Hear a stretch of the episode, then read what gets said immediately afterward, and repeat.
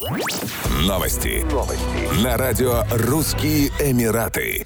Знаменитый театр Санкт-Петербург-Опера посетит Объединенные Арабские Эмираты. Зарубежные гастроли запланированы на октябрь 2021 года.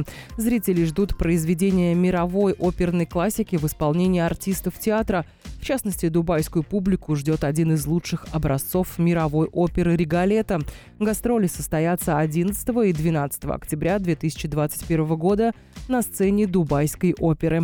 Нашу сценическую версию шедевра «Верди» мы показывали во многих странах и всегда с неизменным успехом, ведь театр может похвастаться несколькими составами солистов, виртуозно исполняющими сложнейшую музыку. Мы искренне надеемся, что наш роскошный костюмированный спектакль понравится зрителю, и это станет началом долгих – и плодотворных взаимоотношений.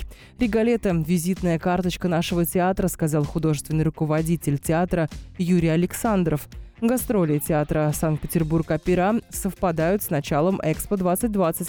Восстановление культурного обмена между странами стало возможно благодаря комплексной работе правительства Санкт-Петербурга, а также посольств России.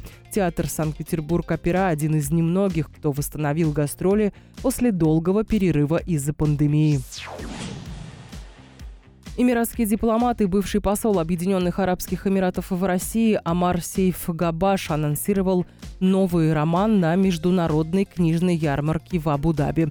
Помощник министра иностранных дел и международного сотрудничества ОАЭ, автор книги «Письма юному мусульманину» написал новое произведение о последних часах жизни своего отца Сейфа Саида Габаша, бывшего государственного министра иностранных дел ОАЭ, убитого в 1977 году в аэропорту Абу-Даби.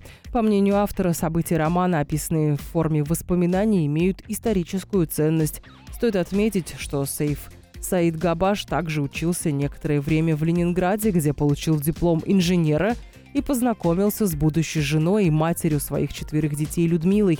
Отец Амара Габаша был застрелен в международном аэропорту Абу-Даби 25 октября 1977 года. Дипломат, получивший пулевые ранения в грудь и руку, скончался в больнице. Еще больше новостей читайте на сайте RussianEmirates.com